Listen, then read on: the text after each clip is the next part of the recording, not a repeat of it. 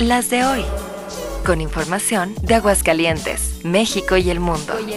Las de hoy. En solo tres minutos. Las de hoy. Hoy es miércoles 19 de abril, soy Joaquín Martínez y estas son Las de hoy. Al presi AMLO no le gusta el INAI. El Instituto Nacional de Transparencia y Acceso a la Información dice que por caro, burocrático y porque no sirve, aunque sí ha servido para destapar corruptelas del pasado y del presente. Y desde que se creó ese instituto, le cuesta al pueblo de México mil millones de pesos por año. Y casi como una caprichosa coincidencia, esto ocurre a la par de la noticia de que la SEP será más opaca, pues ha solicitado al INEGI no reportar datos de educación al no ser, dicen, de interés nacional. Uf. Las de hoy. Y esta también que va a hacer enojar al presi.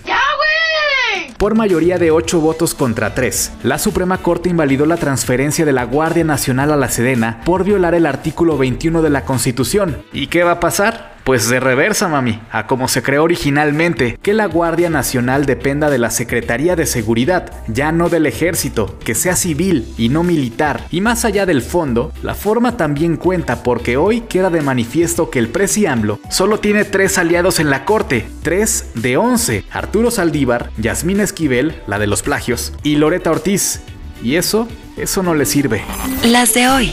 ¿Cómo vas de feria? Y para no desentonar, hoy en el Foro de las Estrellas, la Sinfónica Militar.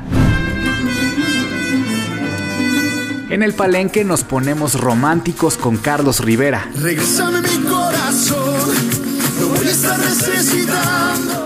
En el Foro del Lago, Ra La Culebra y Chico Trujillo. Loca, loca, loca.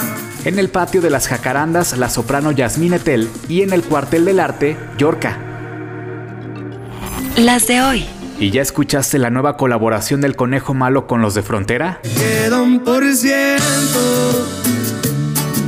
Y lo usaré solo para decirte lo mucho que lo siento. En sus primeras horas, esta inesperada combinación que dio por resultado la canción 1% de Bad Bunny y Grupo Frontera debutó en el top 5 de la lista de las más escuchadas en el mundo en Spotify. ¿Qué opinas? ¿Te gusta? Hace tiempo no pensaba en ti. Borracho de tu insta me metí. Las de hoy. Las de hoy. Las de hoy. Y dicho sea de paso, el puesto número uno del mundo lo tiene la canción de Peso Pluma y Eslabón Armado. Ella baila sola. Y es la primera vez que un mexicano ocupa ese puesto. Veremos si lo pueden destronar o no. compa, ¿qué le parece esa morra? La que anda bailando sola. Pero a todo esto, ¿quién es Peso Pluma?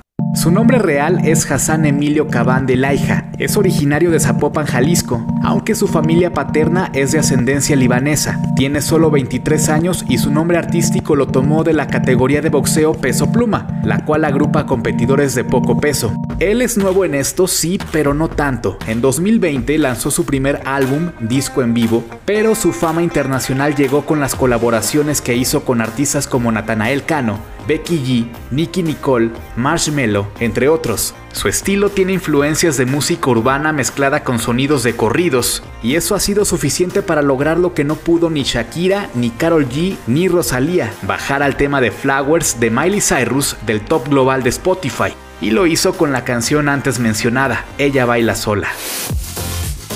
Con la producción de Alejandro Gómez y guion de Joaquín Martínez, estas fueron...